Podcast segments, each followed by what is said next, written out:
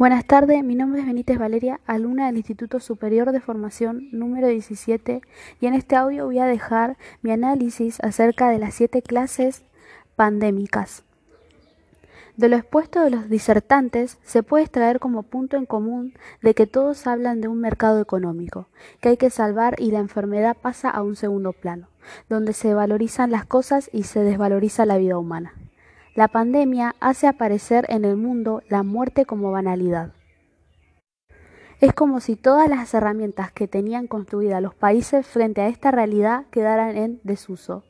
y que algunos de ellos solo se concentran en el preservamiento o proceso económico y aquellos países donde las relaciones de fuerza con las poblaciones que son más poderosas en su organización lograron imponer a los gobiernos cuarentenas más fuertes y aquellos países donde las poblaciones son más atomizadas, más débiles, más vulnerables, con gobiernos neoliberales, nos encontramos con más personas contagiadas. El COVID-19 tiró abajo algo que de lo que fuera del, eh, del, imaginario colectivo y se pensara como algo imposible. Es decir, como si fuese que esta pandemia eh, hubiese pasado solo en una película, era algo inimaginable que iba a pasar en la historia de la humanidad, del mundo. Eh, existe un lucro económico detrás del medicamento que se mantiene a lo largo de la vida del virus y un desincentivo para con la vacuna en sí. La realidad objetiva no existe en sí misma, solo son interpretaciones de la realidad relativa del capricho individual.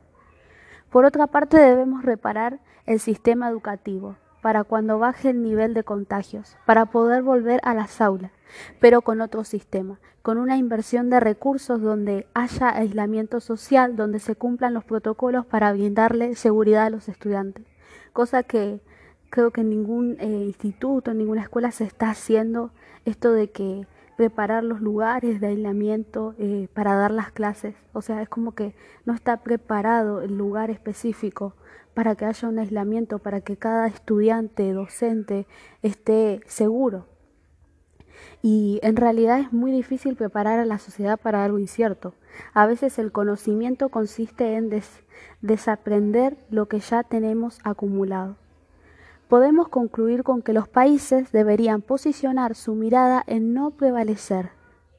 su sistema económico, ya que con esta pandemia nos dimos cuenta que también era un punto importante a tener en cuenta a la salud en cuanto